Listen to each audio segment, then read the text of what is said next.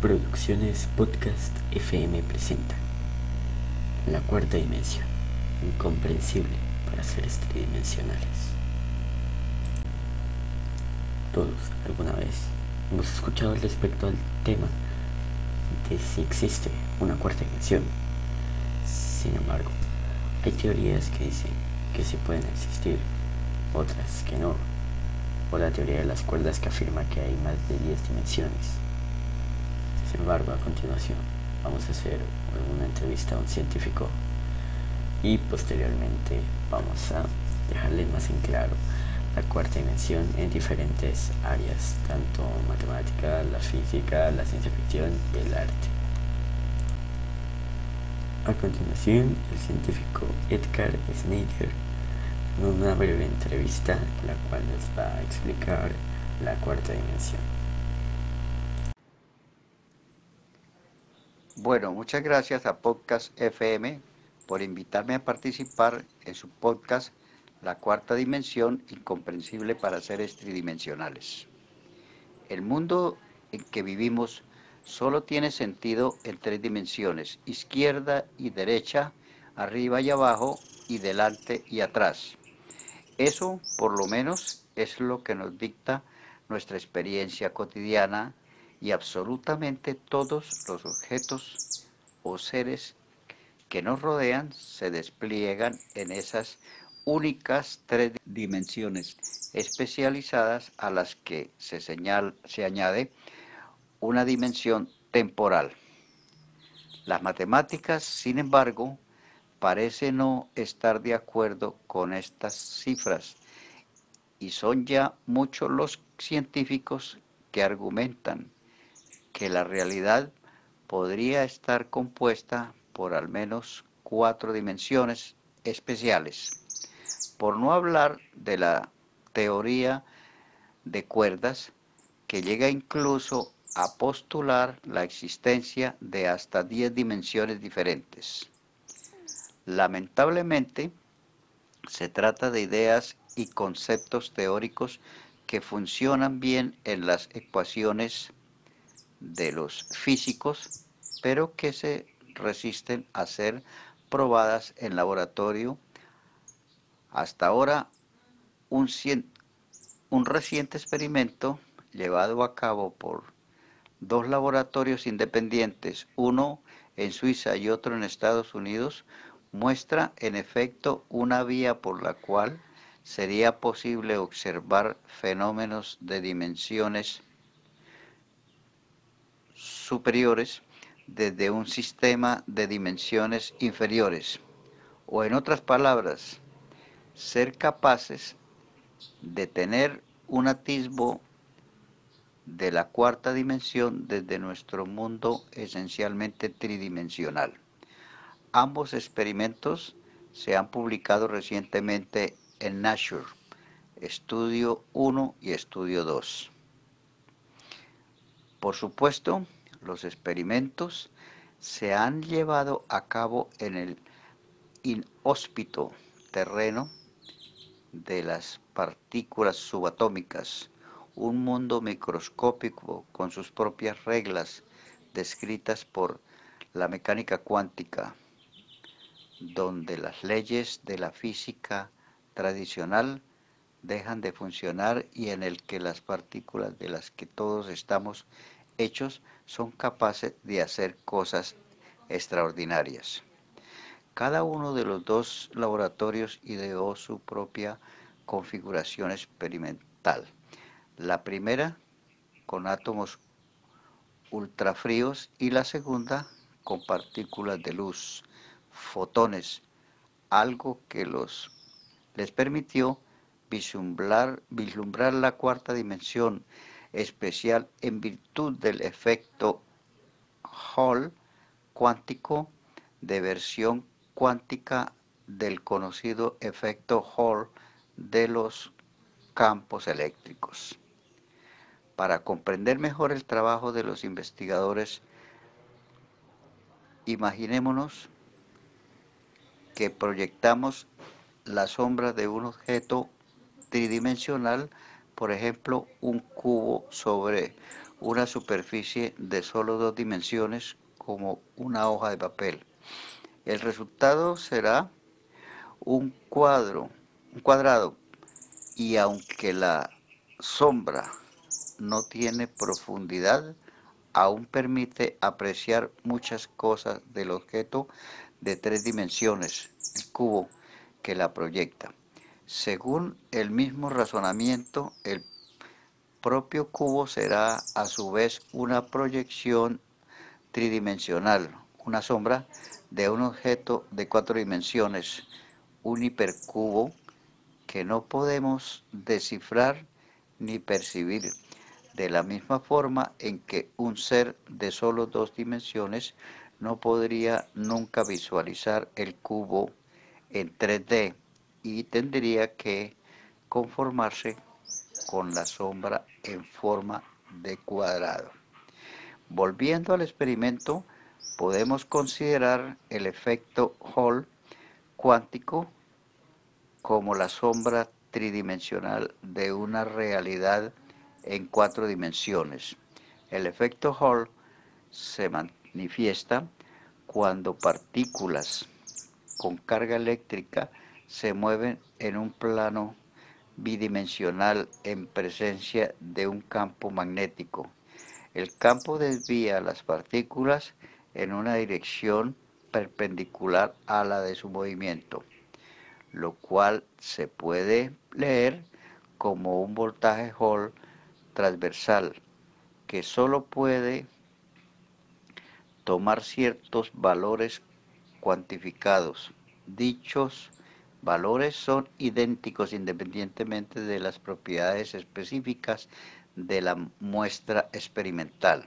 Además, los científicos han demostrado que este efecto cuántico no puede tener lugar en sistemas tridimensionales. Muchas gracias, Edgar Snyder. A continuación, hablaremos de cómo surgió esta teoría respecto a que existía una cuarta dimensión. El interés en las dimensiones más altas alcanzó su clímax entre 1870 y 1920. En esos años se convirtió en tema frecuente en la literatura fantástica, el arte e incluso algunas teorías científicas. La cuarta dimensión, entendida como dimensión espacial adicional, no como dimensión temporal, como la teoría de la relatividad. Esta apareció en las obras literarias de Oscar Wilde, Fyodor Dostoyevsky, Marcel Proust, H. Wells y Joseph Conrad. También inspiró algunas obras musicales de Alexander Scriabin, Edgar Varese y George Andrew, y algunas obras plásticas de Pablo Picasso y Marcel Duchamp, influyendo en el desarrollo del cubismo. Incluso personajes tan divertidos como el psicólogo William James, la escritora Gertrude Stein o el socialista revolucionario Vladimir Lenin se interesaron por este tema. Igualmente, los matemáticos habían estado interesados en el tema tratar de generalizar los conceptos de la geometría euclidiana tridimensional. El matemático Charles L. Dodson, que enseñó en la Universidad de Oxford, delitó a generaciones escolares escribiendo libros bajo el seudónimo de Lewis Carroll, que incorporaban algunas ideas sobre la cuarta dimensión desde el punto de vista académico. El estudio general de la geometría de la cuarta dimensión es en gran parte el resultado de los trabajos de Bernhard Riemann, Charles Howard Hinton, matemático y escritor de ciencia ficción británico. Acuñó a muchos neologismos para describir elementos en la cuarta dimensión de acuerdo con el Oxford English Dictionary, fue el primero en emplear la palabra tesseract en su libro Una nueva era del pensamiento. También inventó las palabras kata del griego abajo y ana del griego arriba para describir las dos direcciones opuestas en la cuarta dimensión, equivalentes a derecha izquierda, arriba abajo y delante atrás. Los trabajos matemáticos sobre geometrías multidimensionales y geometrías no euclidianas habían sido considerados por los físicos como simples abstracciones matemáticas, hasta que Henry Poincaré probó el grupo de transformaciones de Lorentz, que dejaba invariantes las ecuaciones de electromagnetismo, podrían ser interpretadas como rotaciones en un espacio de cuatro dimensiones. Más tarde, los trabajos de Einstein y la interpretación geométrica de estos por parte de Hermann Minkowski llevaron a la aceptación de la cuarta dimensión como una descripción necesaria para explicar los hechos observados relacionados con el electromagnetismo. Sin embargo, aquí la cuarta dimensión no era un lugar separado del espacio tridimensional, como en varias obras de la ciencia ficción de la época, ni tampoco una dimensión espacial análoga a las otras tres dimensiones espaciales, sino una dimensión temporal que solo puede recorrerse hacia el futuro, en la teoría general de la relatividad. El campo gravitatorio es explicado como un efecto geométrico de la curvatura de un espacio-tiempo de cuatro dimensiones. Más tarde, la teoría de Kaluza-Klein propuso que no solo el campo gravitatorio podría ser interpretado de forma sencilla como una curvatura de espacio de más de tres dimensiones, sino que si se introduciría una nueva dimensión espacial enrollada o compactificada. También el campo electromagnético podría ser interpretado como un efecto geométrico de la curvatura de dimensiones superiores. Así, Kaluza proponía una teoría de campo unificado del electromagnetismo y la gravedad en un espacio-tiempo de cinco dimensiones, una dimensión temporal, tres dimensiones espaciales extendidas y una dimensión espacial compactificada. Adicional, que debido a su condición de compactificada, no era directamente visible, pero su efecto era perceptible en forma de campo más electromagnético. En las matemáticas, esta cuarta dimensión se rige por lo siguiente. Las tres dimensiones ortogonales del espacio se conocen como altitud, longitud y latitud. La cuarta dimensión, por lo tanto, es la dirección en el espacio con ángulo recto de las direcciones observables. Y aunque esta definición parece algo simple, la verdad es algo mucho más complicado. Veámoslo de la siguiente manera. Un vector espacial es un conjunto de vectores los cuales podemos imaginarlos como flechas que provienen de un simple lugar al que llamaremos origen. Y este estas flechas apuntan a otros lugares. Un punto es un objeto de cero dimensiones, ya que no tiene extensión en el espacio ni propiedades. Es como una flecha, pero sin longitud.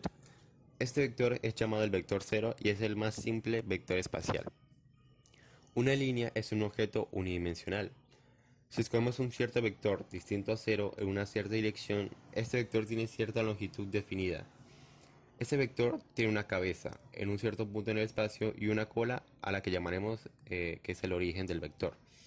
Si pensamos en estirar este vector así sea dos veces su largo o tres veces su largo, seguiríamos consiguiendo una sola línea con una sola dimensión, la de la longitud. Todos los vectores que describen puntos en esta línea serían paralelos, aunque para, visualizar la línea es necesario que ésta tenga un ancho mínimo. Sin embargo, si le aplicamos un ancho a la línea, esta ya no sería 1D. Un plano, en este caso, es un objeto de dos dimensiones. Tiene longitud y anchura, pero no profundidad, algo como una hoja de papel, o más exactamente algo como las imágenes en un televisor común. Así pues, el espacio como lo percibimos es tridimensional, ya que este tiene las tres dimensiones, altitud, longitud y latitud. La cuarta dimensión en el área de la física.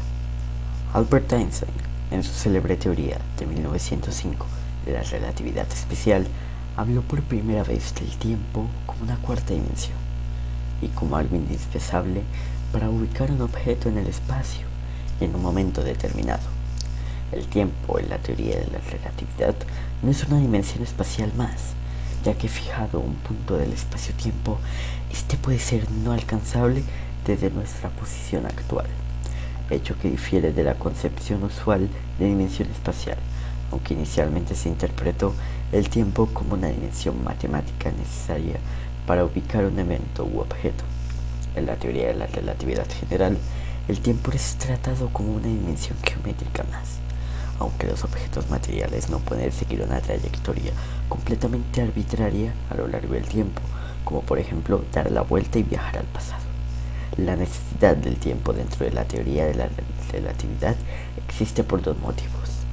En primer lugar, los objetos no solo se mueven a través del espacio, sino que también lo hacen a través del tiempo. Es decir, su coordenada temporal aumenta continuamente, por lo que hubo la necesidad de hablar del tiempo ligado al espacio como la cuarta dimensión, o espacio-tiempo. Además, el ritmo de avance en la dimensión temporal depende del estado de movimiento del observador, produciéndose una dilatación temporal efectiva para los observadores más rápidos en la relación al tiempo medido por un observador estacionario.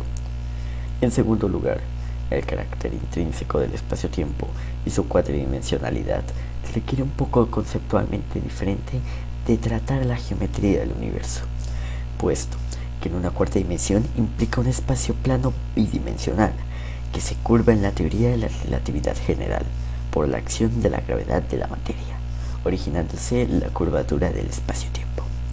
También cabe añadir que algunas teorías físicas como la teoría de Kaluza-Klein y la teoría de las supercuerdas en sus varias versiones añaden a las tres dimensiones físicas espaciales entre una y nueve dimensiones espaciales adicionales de tipo compacto. Además de la dimensión temporal, finalmente destacamos la teoría del agujero 4D, que nos daría la idea de que los agujeros negros son materia en cuarto dimensiones, debido a que para su creación, materia 3D debe de ser implosionada. La ciencia ficción es un género literario y cinematográfico en la que sus temas siempre están relacionados con los avances tecnológicos, sociales, científicos y culturales. Mezcla el tiempo pasado con el presente y el futuro. Su fundamentación está basada en lo básico y lo increíble. Si hablamos de una ciencia ficción, estaríamos hablando de historias de una u otra manera están involucradas aquellas normas básicas que encontramos en la física, matemática, biología. Pero si dentro de este género literario percibimos escenas inexplicables por medio de la ciencia, estaríamos hablando de fantasía. En estos guiones fantásticos, sus personajes se ven envueltos en situaciones que mezclan la vida real con la imaginaria, con la presencia de seres de otros mundos, cargados de poderes inimaginables. Realmente esta literatura es muy buena, porque en ocasiones se puede percibir que lo que está observando pareciera real. Tiene la capacidad de involucrar al lector o al televidente en su trama, como sucede en la obra célebre Viaje al centro de la Tierra de Julio Verne, en la cual se piensa, ¿qué habrá en el centro de la Tierra? El mensaje que dejan estas historias pueden ser muy positivos desde el punto de vista que permiten que el hombre pueda pensar en los avances que se puede hacer en diferentes campos en el que se mueve, como la medicina, la construcción, entre otros. Pero también puede dejar estas historias mensajes muy negativos que incitan al hombre a hacer cosas aberrantes con los cuales puede destruir personas y lugares. En cierta forma, se está creando conciencia de las consecuencias que puede resultar de la conducta de los seres humanos, las cuales pueden ser adversas o favorables para la humanidad en nuestro planeta. La cuarta dimensión es algo que podemos encontrar incluso en el arte. Es un concepto que se puede encontrar repetidamente dentro de las distintas tendencias de las vanguardias artísticas de principios del siglo XX. Este término fue incorporado al arte influyendo a diversos artistas, gracias a la inquietud de matemáticos, artistas, filósofos y literatos que vieron en la cuarta dimensión la posibilidad de relativizar la exactitud de la ciencia y del conocimiento humano, porque más allá de las creencias paranormales o las ilusiones de la ciencia ficción, la cuarta dimensión es un concepto que ha llevado al ser humano a seguir interrogándose sobre su papel en el universo, motivándolo a ver y entender el universo que se le estaba planteando. Así es como conseguimos ver algunos artistas que en sus obras de arte han intentado replicar esta cuarta dimensión. Muchas gracias por haber escuchado nuestro podcast Producciones Podcast FM. Recuerden seguirnos en nuestras redes sociales www.facebook.com slash podcast-fm